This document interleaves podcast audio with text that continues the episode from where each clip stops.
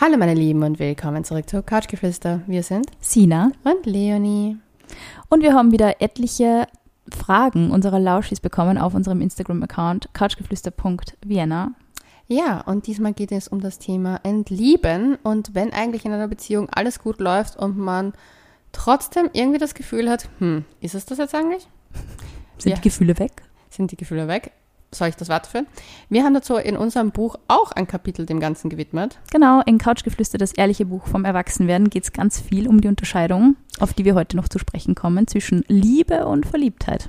Ja, und alles, was so dazwischen liegt und dass es manchmal auch okay ist, sich zu entlieben und dann zu sagen Adieu. Adieu. Adieu, Very Freunde. French today. Ja. Worüber wir uns immer sehr freuen, sind Bewertungen unseres Podcasts auf Spotify, Apple Podcasts oder wo immer ihr uns hört. Also wenn ihr uns mögt, bitte gerne fünf Sterne geben. ja, nur fünf Sterne. Alles andere akzeptieren wir nicht. Unsere Ansprüche sind hoch. Nein, Scherz. Äh, wir freuen uns natürlich über jede Bewertung, aber nur über die positiven ähm, ja, ja, jetzt gehen wir an das Thema ran. Ich finde es schwierig. Ich finde es ein schwieriges Kapitel. Hast du schon mal, hast du schon mal Schluss gemacht, weil du glaubt, geglaubt hast, dich zu entlieben? Ich habe immer nur da einen Schluss gemacht, wenn ich gewusst habe, dass ich den Menschen nicht mehr liebe. Hm. Aber ich bin jetzt auch nicht so eine Schlussmachverweigerin wie du. Ah, Ja gut, ich hatte aber auch ein paar mehr Beziehungen, muss man dazu sagen. stimmt. Also, ich glaube, ja, ich glaube, man, ich glaube, man macht ja, also ich glaube, wir müssen mal aufräumen mit dem, mit dem Ding, keiner Mensch macht gerne Schluss. Es ist für den Voll. Menschen, der Schluss macht, sicher genauso beschissen wie für den, mit dem Schluss gemacht wird. Manchmal hat die Person, die Schluss macht, vielleicht eher das Gefühl, sie befreit sich gerade aus etwas Ja, äh, und ist danach vielleicht mehr happy, aber am Ende, es tut trotzdem irgendwo weh und man verlässt eine, eine Partnerschaft und alles an einer Partnerschaft ist ja auch eine gewisse Gewöhnung, also Absolut. Gewohnheit. Und man mag den Menschen ja und man möchte ihn ja nicht verlieren, aber manchmal sieht man ihn an und denkt so, ich finde dich toll, du bist ein lieber Mensch, aber da sind nicht mehr die großen Emotionen da. absolut. Und zu diesem Thema habe ich ein Interview rausgesucht, und zwar von einem deutschen Psychologieprofessor namens Lars Penke. Und ich habe dieses Interview mega spannend gefunden, weil es ist ungefähr das, was wir in unserem Buch so ein bisschen beschreiben. Und ich lese mal kurz vor, was er sagt zu diesem Thema. Man muss zwei Teilaspekte der Liebe unterscheiden, die Verliebtheit, auch leidenschaftliche Liebe genannt, und die kameradschaftliche Liebe, die sich erst durch eine tiefere Vertrautheit zum Partner einstellt. Verliebtheit lebt von der Unsicherheit, man ist sich des Interesses und der Zuneigung des anderen noch nicht ganz sicher, man muss noch um ihn werben. Dieser Zustand, man könnte ihn als eine Art suchtartige Fix Fixation beschreiben. Fixation? Fixation ist nicht darauf angelegt, ewig zu dauern. Und ich finde, das ist Ja. extrem spannend, weil ich glaube, jeder, der so in dieser unglaublich unbändigen ersten Verliebtheit mal drinnen war, wird vielleicht bestätigen können, es fühlt sich wirklich wie ein bisschen so Sucht an.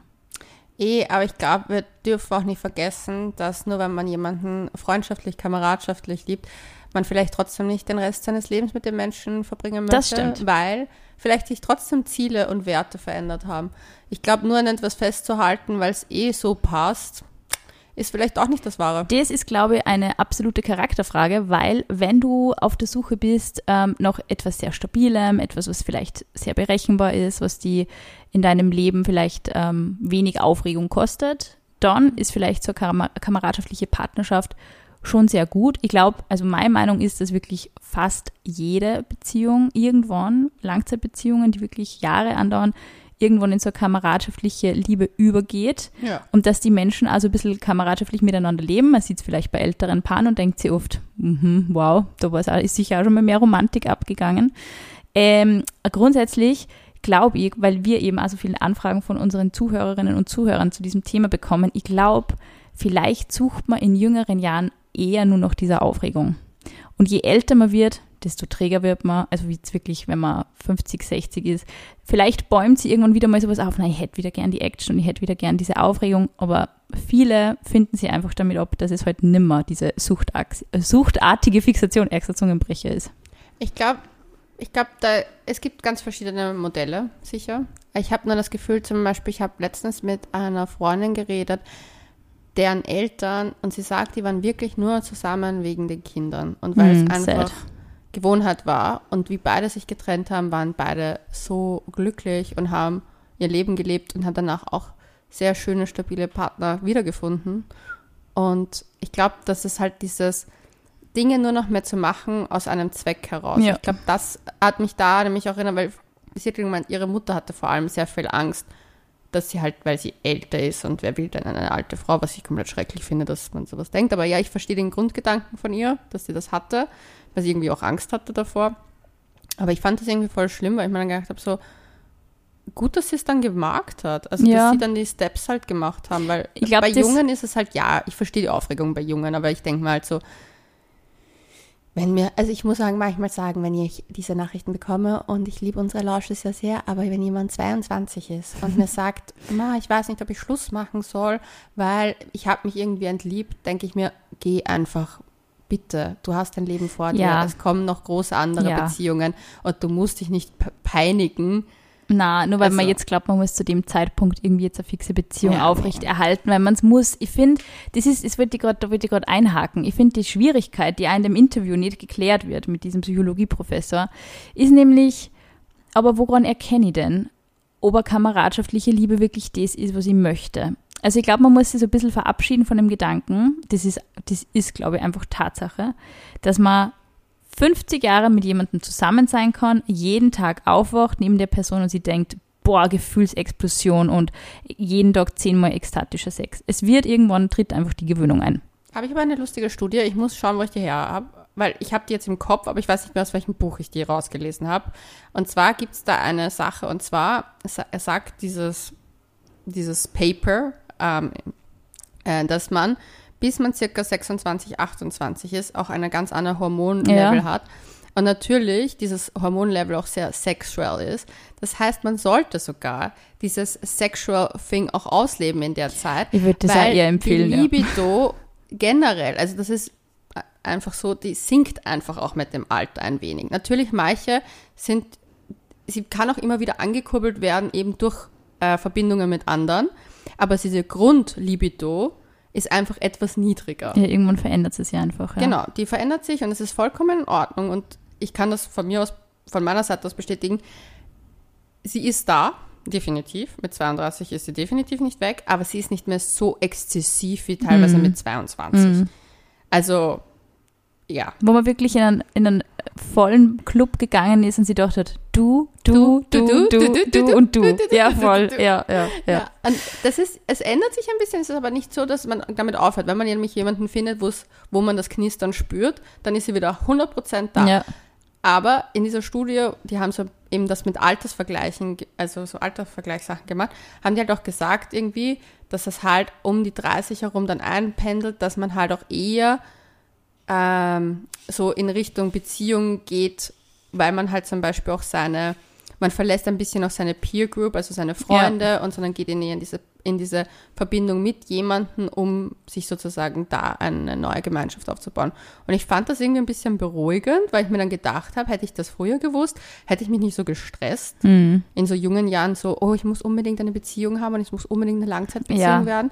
Und ich hatte immer so im Kopf so, es muss eine Langzeitbeziehung werden, weil sonst ist es keine richtige Beziehung. ja. Anstatt einfach mein Leben ein bisschen zu leben. Man sollte das wirklich genießen in den jungen Jahren. Ich glaube, es das, irgendwann pendelt es sich, also wenn man wirklich so etwas möchte, dass man eine Langzeitbeziehung führt, die wirklich vielleicht sehr stabil und sehr vorhersehbar ist. Ähm, es klingt eigentlich so langweilig und unsexy. Gell? Kein Wunder, dass irgendwie alle Paare immer sagen, mein Single ist alles so geil und viel besser zu hören in unserer, einer unserer letzten Folgen. Singles haben es auch nicht immer so leicht. Diese Sätze. Diese Sätze, die man nicht zu Singles sagen sollte. Aber Frage es ist, ähm, es ist trotzdem, es ist trotzdem so, dass man ähm, als Paar irgendwann natürlich auch immer wieder, und ich finde, ich wünsche mir mehr Paare, die offen damit umgehen und sagen, ja, gelegentlich ist uns einfach richtig fad.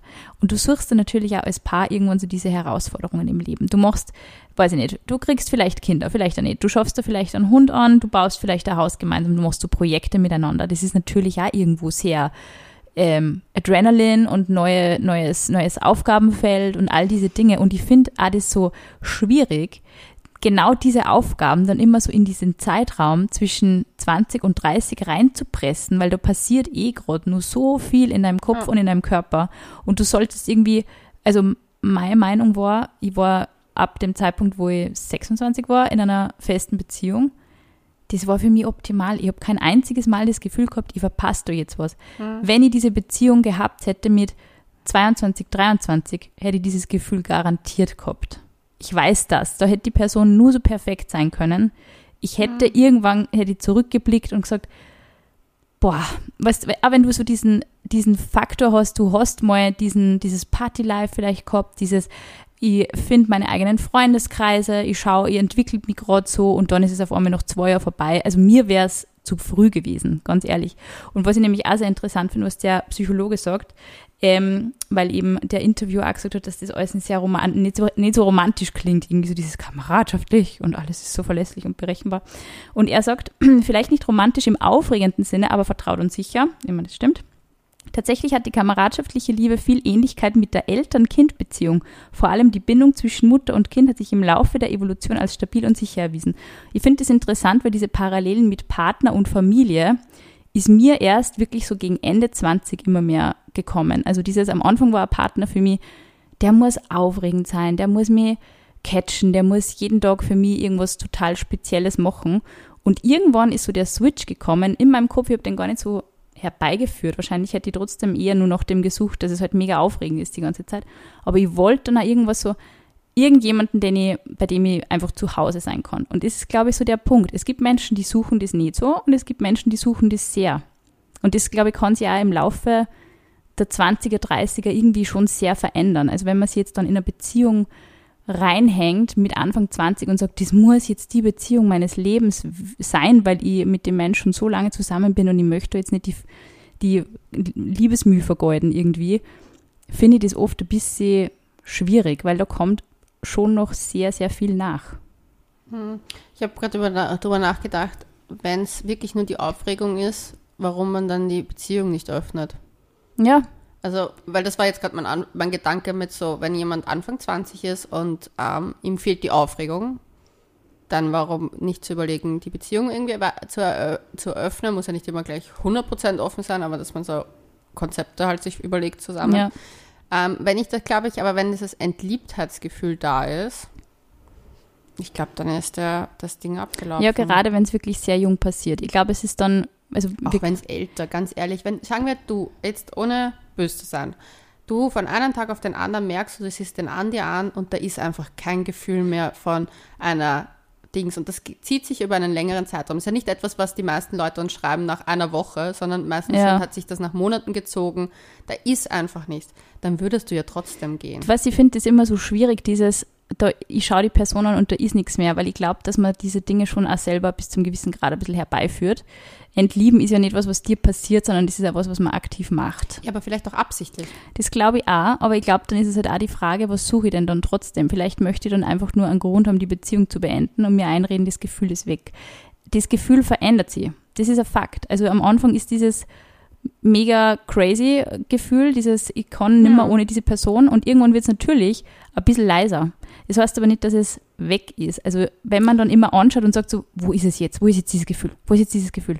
Dann wirst du dieses Gefühl erst recht nimmer haben. Also dieses. Ich, ich, ich lese unsere Nachrichten und das klang immer sehr stark nach diesem, ich schaue meinen Partner an und es ist so, als ob wir beide uns anschauen. Wir mögen uns, wertschätzen uns, aber da ist kein, kein Sexual Vibe, da ist kein Lie also Liebe schon, ich denke halt immer, man sollte Ding. halt wirklich einmal Menschen fragen, die extrem lang zusammen sind, wie die das ähm, handhaben, weil ich glaube, dass die einfach auch irgendwann nicht mehr den Wert drauf legen, dass das wirklich da ist.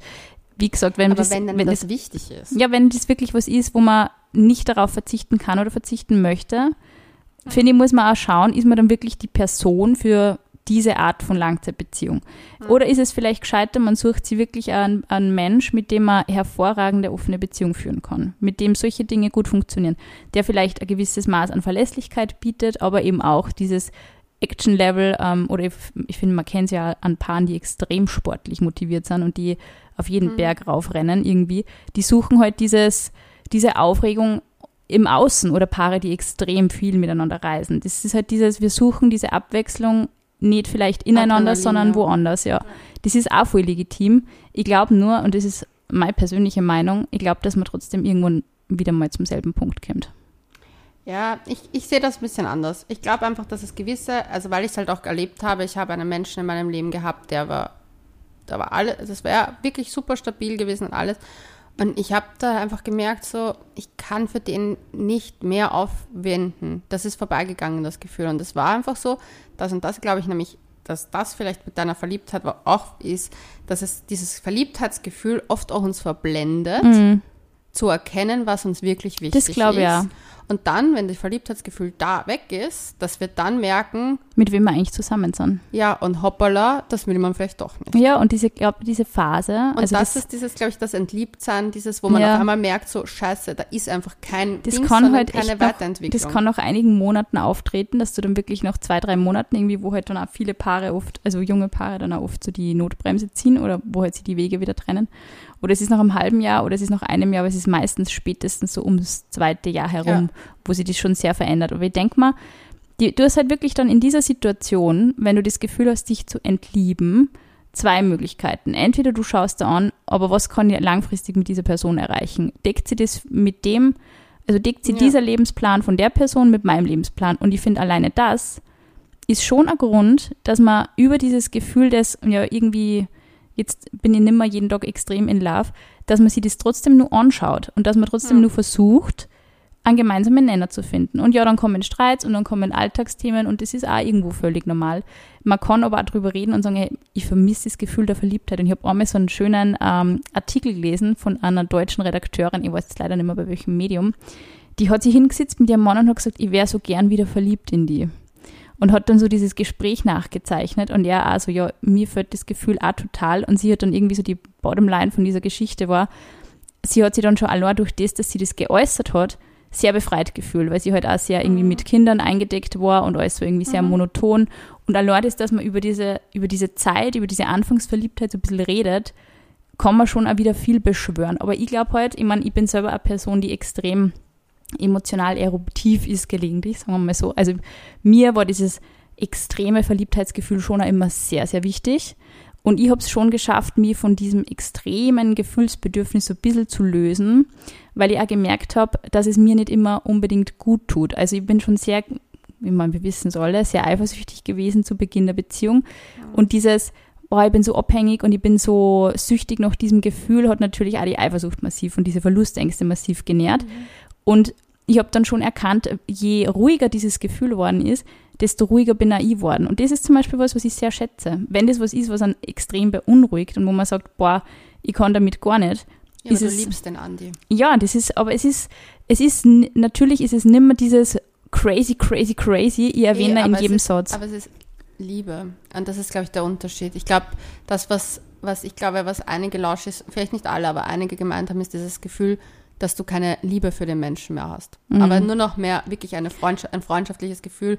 Und ich glaube, das ist dann, also ich glaube, wenn man an dem Punkt ist und nämlich eben sich die Werte, wenn das etwas ist, was man über, ich sage nicht, wenn es eine Woche andauert, ich sage nicht, wenn es einen Monat andauert, aber wenn das über ein halbes Jahr, drei Monate, Ja. halbes Jahr geht und du dir Menschen, mit dem zum, äh, zum Teil auch zusammenlebst, das heißt tagtäglich konfrontiert bist, in Wahrheit tust du dir damit das auch ist, keinen nein, das Gefallen stimmt, tut man sich keinen Gefallen. wenn man in Beziehungen bleibt, die für einen vielleicht und vor allem, wenn eben noch nicht so Sachen damit dranhängen wie Kinder, dass es manchmal vielleicht besser ist. Ich kenne so viele Paare, die sich in ihren Mitte 20ern einen Hund genommen haben.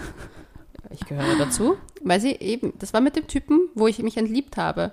Da war dieser Scheidungskind Ist ein Scheidungskind. wirklich. Ja, und er lebt nur bei mir jetzt. Ähm, weil ich mich einfach nicht, ich habe mich in diesen Menschen irgendwo, es war einfach dann vorbei. Es war einfach diese anfängliche Verliebtheit und die war auch nicht einmal da. Es war wirklich eher dieses, okay, ich will eine sichere Beziehung haben, ich möchte jemanden, der halbwegs passt, dessen Lebenseinstellungen zu meinem passt, der das gleiche Wertesystem oder ein sehr ähnliches hat, mit dessen Familie ich super auskomme. Ich habe mir genau den sicheren Hafen gesucht und bin in dieser Beziehung, eigentlich wäre der beschissenste Mensch in dieser Beziehung, Weil Ich du hab- eigentlich nicht happy damit warst. Genau, weil ich den Menschen habe ich am Ende habe ich ihn auch betrogen und das war überhaupt nicht cool.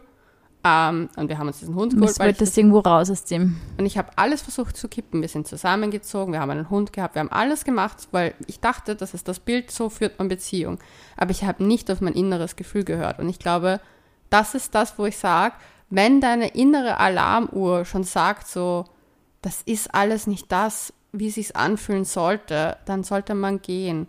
Weil ich für meinen Teil habe schon das Gefühl gehabt, dass ich in anderen Beziehungen sehr wohl diese auf eine nächste Ebene gebracht habe, auch wenn dann nicht mehr dieses High, High Love Thing war. Also dieses am Ende, ich kann mich noch erinnern, wenn man jemanden kennengelernt hat, ist man so wie im Drogenrausch gefühlt. Mhm. Und natürlich hört das auf und dann siehst du den Menschen, wie er ist. Aber wenn du dann noch trotzdem die Sachen wertschätzen kannst und einfach trotzdem dir, klar sagst du dir nicht jeden Tag, wow, das ist der tollste Mensch auf Erden und manchmal geht er dir am Arsch, aber wenn das trotzdem dieses Er geht mir am Arsch, aber kommt, dann ist es vielleicht ein gutes Gefühl. Ja, ich finde gerade ähm, dieses, dieses Gefühl der Verliebtheit ist halt auch extrem trügerisch, wie du sagst. Es macht einen blind. Es macht die absolut blind, deswegen sagt man ja die rosa-rote Brille. ich hasse sie. Bei mir ist zum Beispiel, ich hab's, ähm, deswegen bin ich da auch nicht mehr so mit, ähm, es muss sich so und so anfühlen. Ich habe irgendwie habe ich gelernt, dass ich da ein bisschen vorsichtig bin, weil ich selber lange geglaubt habe zu wissen, wie sich irgendwas anfühlen muss und es war meistens ein bisschen anders. Also zum Beispiel, wie ich einen Andi kennengelernt habe, war ich die ersten drei Monate mal interessiert, sehr interessiert. Aber ich habe mir gedacht, komisch, ich bin jetzt gar nicht so geflasht. Aber ihr wart aneinander so interessiert, dass ihr dran geblieben seid. Ja, und auf einmal, es ist wirklich über Nacht, bin ich komplett crazy in love geworden. Das, also ich habe mir, ich hab mir nicht gedacht, dass sie das einstellt. Also ich habe mir immer gedacht, ich bin die Art von Person, ich sehe jemanden, also ich sehe jemanden ähm, und ich bin so love at first sight. Und in diesem Moment war ich sicher irgendwo love at first sight, aber ich war so, ich gehe es ruhiger an und ich schaue mal und so. Und auf einmal, bam, ist diese Gefühlsexplosion gekommen. Und ich habe zum Beispiel gesagt, weil du gesagt hast, ähm, dass das Liebe, also das liebe Gefühl, das ist bei mir, dieses richtig tiefe Verbundenheit und Liebe und so man fühlt sich einfach wohl und man hängt einfach ungeschminkt neben der Person ab und hat keine Angst, dass an der Mensch so sieht, wie man ist, Mhm. ist bei mir nach zwei Jahren gekommen und eben mit dem Zeitpunkt, wo ich damals operiert worden bin und einfach nimmer ähm, diese Beziehungs-, äh, also diese Illusion von mir transportieren hab können, einfach aus physischen Gründen nicht.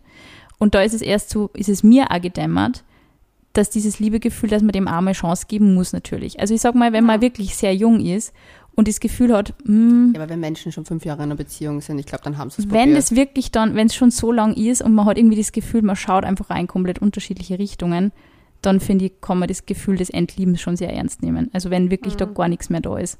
Ähm, oder auch wenn man zum Beispiel wirklich nur mehr das Negative sieht. Aber sogar, ich finde sogar dieses Nörgelthema, was ja immer Frauen angedichtet wird, finde ich auch sehr interessant, weil ich habe immer das Gefühl, Frauen, die nörgeln oder generell Menschen, die nörgeln, sind noch interessiert. sind daran interessiert, dass es irgendwie funktioniert. Ja, Das versuche ich am Andi aber zu erklären und er sagt immer, nee, nee, das denkst du aus. Aber das beobachtet Aber man. das- das man sagt das. Aber das, das, habe ich, das war das, was ich auch die ein, ein zwei Leute noch gefragt habe, ob das noch da ist. Ja. Und mh, Na, wenn es Resignation ist, ja, ich glaube, das ist goodbye. Wenn es wirklich mal lebt, stumm nebeneinander her und man äußert keine, Wünsche keine, mehr. keine Wünsche mehr, keine Träume mehr, keine Ja. Pläne mehr gemeinsam. Man fragt, man erkundigt sich nicht mehr noch am Tag. Man ist einfach nicht mehr interessiert an dem Leben und an, dem, an den Gedanken einer Person. Ich meine, sogar das. Man darf wirklich nicht alles über einen Kamm scheren. Sogar das funktioniert für manche Menschen irrsinnig gut, die einfach nie so gern reden. Die einfach gerne in, ihrem, in ihrer Safe Bubble leben, die Ja. ihren Tagesablauf haben, die vielleicht auch sehr auf sich fokussiert sind. Müssen die haben dieses das Leben. stimmt, wenn, man, wenn das auf Gegenseitigkeit sehr gut funktioniert, Menschen, die extrem autark leben wollen und sagen, ja, ich bin einfach froh, wenn ich heimkomme und im Bett liegt wer Zweiter und wir sind einfach da, passt. Die physische Präsenz ist genug. So be it. Also wirklich, wenn das das richtige Modell ist, good for you. Wenn das das Modell nicht ist und wenn man sich wünscht, dass man mit dem anderen einen gewissen intellektuellen Austausch hat, würde ich sagen, man, man versucht es mal anzuklingen, irgendwie so, hey, wir reden überhaupt nicht mehr oder wir, wa- was ist eigentlich mit dem passiert, was wir früher mal waren und so. Ich finde, da kann man schon das Gespräch suchen.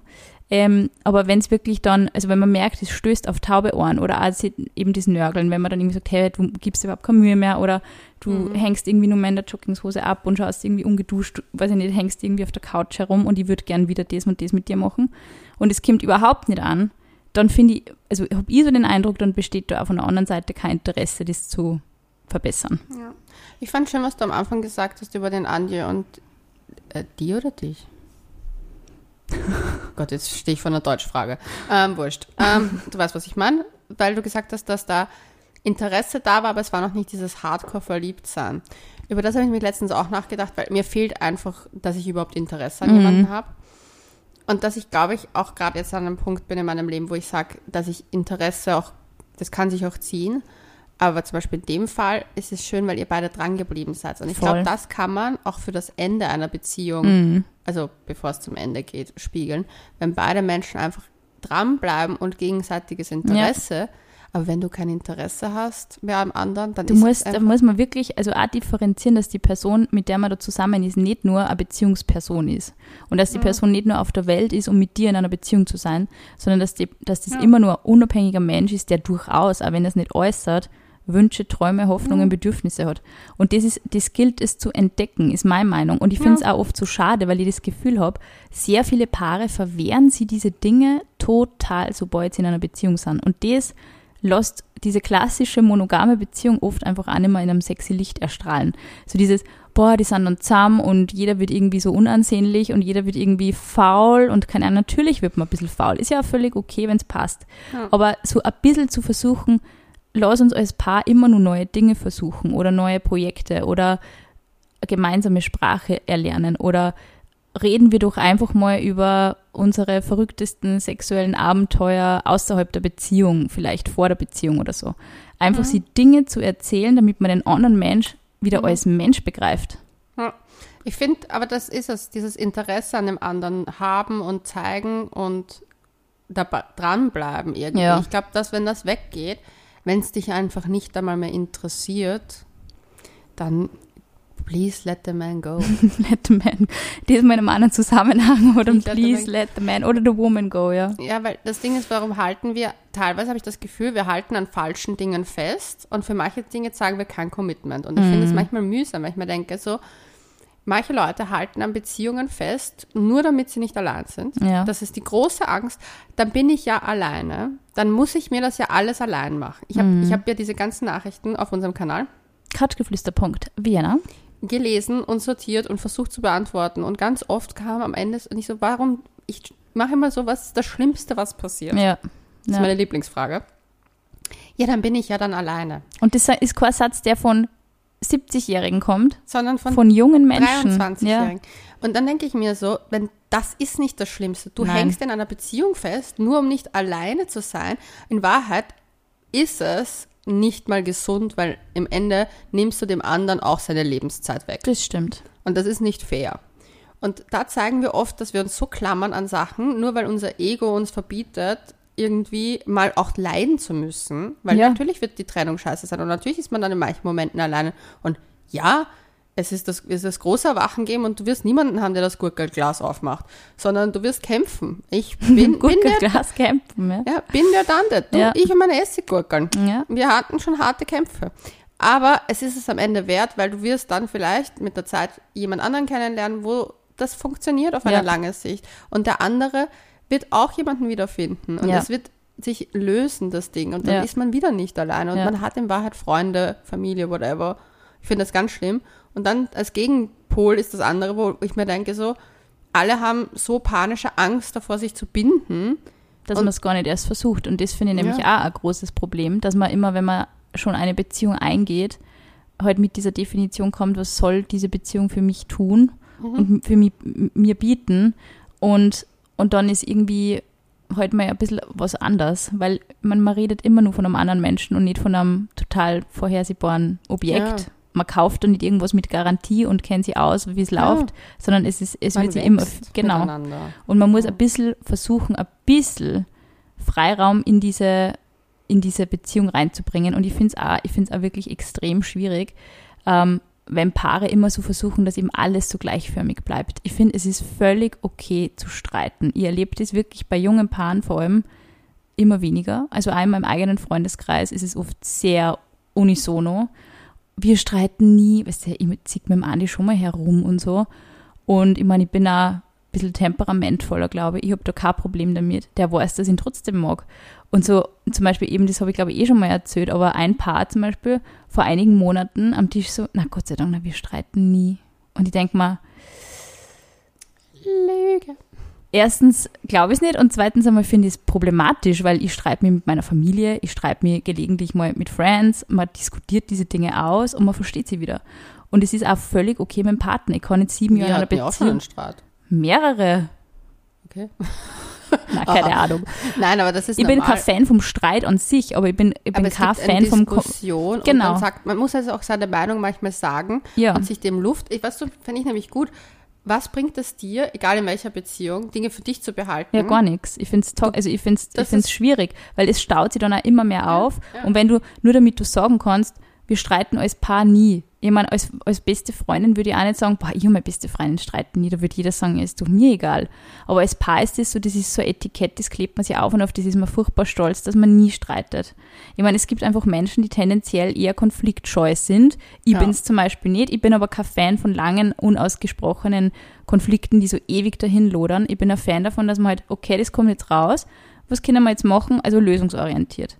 Zum Beispiel der Andi ist auch sehr lösungsorientiert, ist einfach ein wahnsinnig praktischer Mensch, der Stier. Stier, der sagt vielleicht nicht immer so, was ich sag dann schon, ja, sag mal halt, was die jetzt ärgert und dann kommt's raus und dann, okay, was machen wir jetzt? Aber das muss man auch fördern, weil ich glaube halt auch, dass Menschen, die das jetzt nicht so gewohnt sind, ihre Emotionen so rauszulassen, dass man die auch so ein bisschen unterstützen muss. Und das ist halt auch was, glaube ich, wo eine Partnerschaft schon sehr schön sein kann, wenn man sich denkt, hey, jetzt kann ich vielleicht endlich mal zu meinen Gefühlen stehen oder einmal raus, das rauslassen oder so, weil die das von einer anderen Person lernen. Und für mich ist halt so eine Langzeitbeziehung schon was, ich lerne sehr viel von meinem Freund und mein Freund lernt sicher auch das ein oder andere von mir. Und deswegen bin ich da schon ein Fan davon, dass man natürlich Dinge versucht, aber wie gesagt, wenn man sehr jung ist und sie denkt, ja, jetzt ist irgendwie die Luft raus, Dann go. ja, es, es kommen, auch wenn das der liebste Mensch ist, es kommen sicher nur Erfahrungen danach. Es ist sicher auch gutes Learning für einen selber. Auch vielleicht, wenn man Beziehung zu Unrecht beendet hat und sie denkt, "Ma, ich bereue das eigentlich ein bisschen. Hm. Es hat im Endeffekt wahrscheinlich immer irgendwo seinen Grund und seine Berechtigung. Ich habe auch im, im, in unserem Buch auch an, äh, darüber geschrieben, dass es zum Beispiel einer meiner ersten, also einem, die erste große Beziehung, die ich geführt habe, also die wirklich lang war, das länger, mit dem ich auch zusammengelebt habe, dass ich den damals, also ich habe die Trennung ein bisschen initiiert. Also Mhm. es war zwar im gegenseitigen Einverständnis, aber ich bin halt auch schon ausgezogen und ich habe halt schon die Steps dazu gemacht, um mich zu lösen. Und rückblickend denke ich, ich hätte der Beziehung mehr Chancen gegeben, wenn ich Beziehung anders gesehen hätte, Ja, als ich voll. sie damals gesehen habe.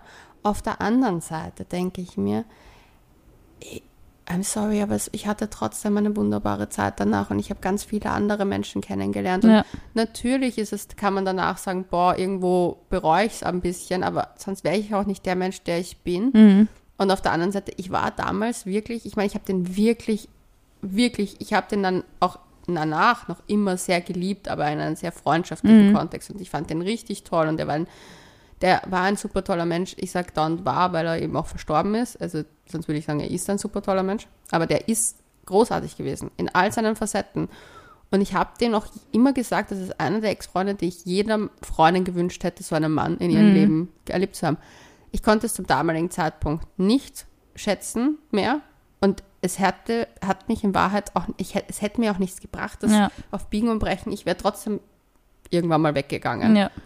Und am Ende des Tages, du weißt das nie, aber ich glaube halt, vor allem wenn man jung ist und dieses Gefühl sich einschleicht und man sich denkt, aber da habe ich ja alles, was irgendwie unsere comfy ist. Ja, Ja. comfy ist und was unsere Gesellschaft uns auch irgendwie dauernd Genau. einredet.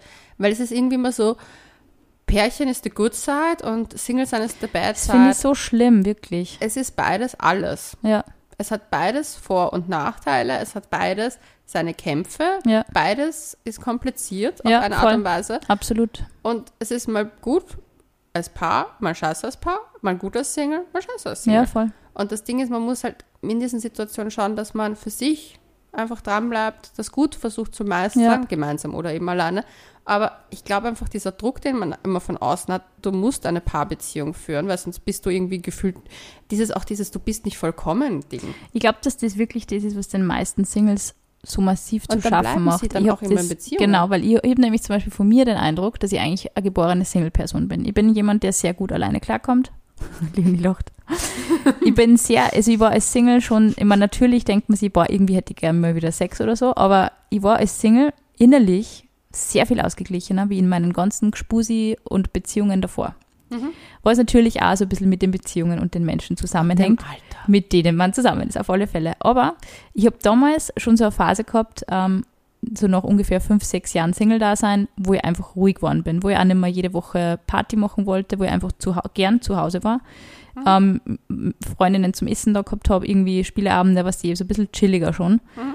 Und für mich war das eigentlich immer, immer gedacht, eigentlich, wenn ich jetzt mein Leben lang Single sein sollte, wäre das für mich völlig in Ordnung. Und ich finde natürlich, ich bin heute eine Person, ich bin sehr gerne und sehr viel alleine. Also wenn ich sein kann, bin ich schon sehr gerne alleine. Aber wenn ich jetzt nicht diesen Menschen getroffen hätte, der das so akzeptiert und der das weiß, weiß ich auch nicht, ob ich heute in einer Beziehung wäre. Wenn das jemand wäre, der sehr pushy. damit hadert, genau, mhm. oder sehr pushy ist und sagt so, ja, also von Anfang an habe ich beim Andi keinen Druck verspürt, mich öffnen zu müssen. Er war einfach, er hat mir halt die Hand hingehalten und gesagt, du kannst mir vertrauen. Mhm. Und ich war so, okay. Und das war, glaube ich, der Punkt, warum ich auch Beziehung eingegangen bin. Mhm. Aber der Grund, eine Beziehung einzugehen, weil oh, es sagt irgendwie jeder, ich muss wieder einen Freund haben oder eigentlich jetzt bin ich, keine Ahnung, XY und sollte jetzt mal wieder eine Beziehung haben oder ich sollte irgendwie einen Freund haben und schon langsam sollte ich auch Kinder kriegen.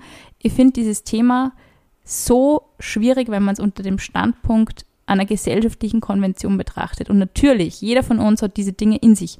Natürlich hat man es irgendwie in sich drinnen. Aber man sollte sich echt immer den Moment nehmen und sagen, will ich das jetzt wirklich? Will ich das jetzt wirklich, weil's, weil ich das so möchte? Oder möchte ich es, weil das irgendwie die Blaupause ist, die über jeden Mensch drüber gelegt wird, so als, das ist das Optimum und so solltest du leben. Und man muss sich mal anschauen, wie der Freundeskreis aktuell ist, weil zum Beispiel in Phasen, wo auf einmal alle sich trennen, überdenkt man vielleicht eher die eigene ja. Beziehung, anstatt wenn man halt zum Beispiel merkt, und zum Beispiel, man hat noch mehr Angst, alleine zu sein, wenn man sieht, okay, alle in meinem Umfeld sind in einer Beziehung. Das ist voll interessant, weil es ist wirklich so, dass gerade so diese Beziehungsenden, finde ich, immer sehr komprimiert in einem Freundeskreis passieren. Also mir ist es nur aufgefallen, das Ding ist, in meinem Freundeskreis sind aktuell die meisten Menschen, äh, in einer Beziehung, beziehungsweise auch in der Familienplanung und oder haben Babys schon und es ist alles sehr nestig, würde ich mhm. sagen. Und natürlich löst es in mir noch mehr das Gefühl oft aus, Und alleine Stress, zu sein. Oder? Ja, weniger Stress, weil ich mir denke, das ist, dass der Punkt ist schon da, aber es ist jetzt nicht der Hauptding. Mhm. Aber es ist, man kommt sich dann oft alleine vor, weil man niemanden hat, oft, wo man glaubt, ja. anrufen zu können.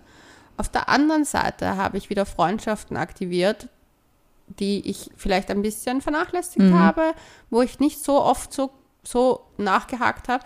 Und zum Beispiel ich und eine, eine Freundin von mir, die ist Mama geworden vor kurzem. Wir haben uns ausgemacht, dass wir uns einfach immer schreiben, wenn es uns scheiße geht. Mhm. Weil ihr geht es auch scheiße. Sie ist frisch Mama geworden. Sie sagt, ihre Hormone bringen sie aktuell. Ja, da glaubt jeder, du bist so mega, musst mega happy sein. Ja, sie, sie sagt, sie, sie hält das manchmal nicht aus und sie braucht auch jemanden, mit Voll. dem sie ablästern kann. Ja. Und das Ding ist, wir haben uns einfach ausgemacht, dass wir uns jedes Mal schreiben, wenn es uns scheiße geht. Und uns mitteilen, ehrlich kommunizieren. Und ich fand das so nett, weil ich dann natürlich mich noch weniger allein gefühlt habe. Mm. Und zum Beispiel, sie versucht mich auch immer zu integrieren in ihren, in ihren, in ihren Live mit ihrem Baby und Freund und Fußballverein. ähm, und ich finde es voll süß, und manchmal passt es halt überhaupt nicht zu meinem Live, weil ich war halt, sie sitzt halt am Sonntag beim Fußballverein mit und schaut halt Fußball mit, weil die Freund spielt.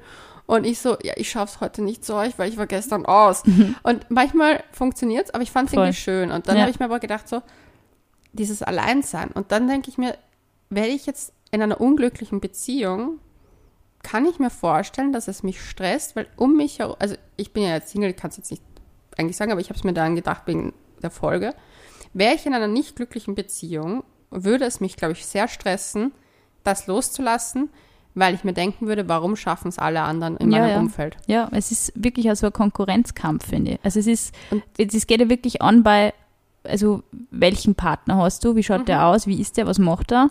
Dann geht es weiter über, ah, ihr wohnt noch nicht zusammen. Das ist ein Satz zum Beispiel, den ich mit meinem Freund sehr oft höre. Also wir mhm. sind in beiden Wohnungen zu Hause. Mhm ähm, was mir dann auch oft in schwachen Momenten, in Momenten, wo ich vielleicht nicht so selbstbewusst bin, denke ich mir, was ist eigentlich mit uns verkehrt? Warum wohnen wir noch nicht zusammen? Tja, die Frage ist natürlich eine Frage des Geldes auch irgendwo. Ich meine, Mieten sind in Wien crazy momentan.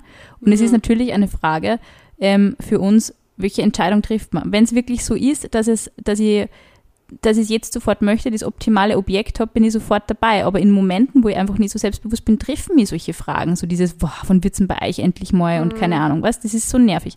Dann geht's natürlich über, ja, Kinder planen, dann, was wir auch natürlich sehr oft hören, ja, heiraten und so, alle heiraten irgendwie im Umkreis. Ich denke mir oft, für mich ist heiraten eigentlich zum Beispiel ein Ding, was als letztes auf der Liste steht. Ebenfalls eine Frage des Geldes. Immer teurer. Und diese Dinge, du hast als Paar einfach das Gefühl, du musst ständig diesen Meilensteinen so hinterherhecheln, damit du glücklich wirst. Und ich finde, das ist so problematisch. Und als Single hast du das Gefühl, ja, aber ich habe noch nicht einmal einen Freund. Ich meine, ganz ehrlich, aber was, wo fängt die Liste an und wo hört sie auf? Und wann erlaubt man sie, mal happy zu sein dazwischen? Ich finde halt, dass Pärchen, und das muss ich ehrlich sagen, ehrlicher sein sollten, Absolut. weil ich habe das Gefühl, dass Paare ganz oft nicht darüber reden, Na. dass sie streiten, dass sie Probleme haben, Ja. dass sie eben auch manchmal auf zwei verschiedenen Seiten bei Thematiken stehen. Sie versuchen immer eine Einheit. Sie versuchen immer eine Person zu sein. Oder Ja. viele, nicht alle, aber viele. Ja. Und jetzt manchmal ist es echt, also ich denke mir das halt oft, weil ich mir halt, ich sehe halt oft die Pärchen und dann höre ich immer von einer Seite mehr, weil ich meistens mit einer Seite mehr befreundet bin. Und dann denke ich mir so von außen, denkst du so, ja, wirkt urperfekt und alles ist Ja. easy cheesy und life is good und es soll ja auch gut sein. Aber dann hörst du halt, da, da, da, was alles Dass nervt. hinter der Fassade dann durch einiges nicht passt. Aber ich finde es dann immer wieder schön zu sehen, wie sie halt dann Sachen trotzdem meistern. Ja. Aber ich denke mir, würden sie das manchmal auch ein bisschen ehrlicher als Paar kommunizieren, wäre es irgendwie cooler. Ja, ein bisschen weniger sepia gefilterte Kussfotos von Paaren auf Instagram und ein bisschen mehr. Realness wäre, finde ich, also für mich auch sehr ansprechend. Ich glaube, es haben viele, das, auch das mit dem Entlieben. Ich finde, dass das, Du bist da nicht immer zu gleichen Teilen in einen Partner verliebt. Ich finde, dass Ja. das die, der ärgste Mythos ist, dass man immer Ja. so, was die, also für mich wäre jetzt zum Beispiel nicht das Schlimmste, wenn jetzt da eine zu mir sagen, würde, ich bin momentan nicht so verliebt in die. Das wäre wirklich, ich meine, vor, wenn mich wer vor vier Jahren gefragt hätte, hätte ich gesagt, das ist das Schlimmste, was man sagen kann.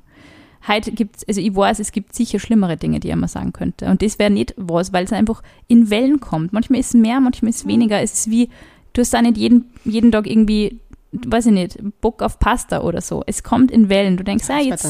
Jetzt ist es wieder mal, jetzt ist es wieder mal da, jetzt ist es wieder mal kribbelig und jetzt ist es wieder mal aufregend und super schön und dann ist es wieder mal chillig und es ist, man muss diese Dinge wirklich annehmen, wie sie kommen, wenn man hat im Endeffekt nicht unbedingt 100% Einfluss darauf. Und ich Mhm. finde es echt, ich finde es nämlich auch so interessant, dass sie dann ganz viele Paare auch immer diesen Umkreis von anderen Paaren suchen, die selber sehr gerne auf Happy Life machen und Happy Family machen. Und ich finde, sowas erstickt mich förmlich. Also wenn Deswegen ich wirklich, mit mir ab. ich habe hab immer nur viel Single Friends. Also das ist für mich ist das ganz wichtig, einfach oder auch Frauen zum Beispiel, die trotz Familie extrem eigenständig sind und auch, weiß ich nicht mal sagen, ich fahre jetzt bei meinen Freundinnen auf Urlaub, keine Ahnung, der kann jetzt mal aufs Baby schauen. Ich finde sowas extrem erfrischend. Wir werden immer älter, wir können nicht 60 Jahre dasselbe Leben leben, Tag ein, Tag aus, ohne uns einmal zu beschweren und ohne einmal das Gefühl zu haben, vielleicht habe ich einen Zweifel. Erlaubt euch einfach die Zweifel. Ja. Und ganz ehrlich, redet mit eurem Partner Ja. darüber. Weil am Ende, wir können euch nicht wirklich helfen. Ihr könnt es nur selber lösen. Ihr könnt uns trotzdem weiterhin schreiben auf couchgeflüster.wien. Wir versuchen euch natürlich zu helfen. Na, aber red's mit dem Partner, Ja. weil der wird nichts ändern können an der Situation, Ja, wenn absolut. ihr nicht offen redet. Ja. Sachen können sich auch wieder einpendeln, wenn man dran arbeitet. Aber stillschweigend zu sagen, ich habe mich entliebt und dann Und tschüss. Ja. ist halt auch schwierig.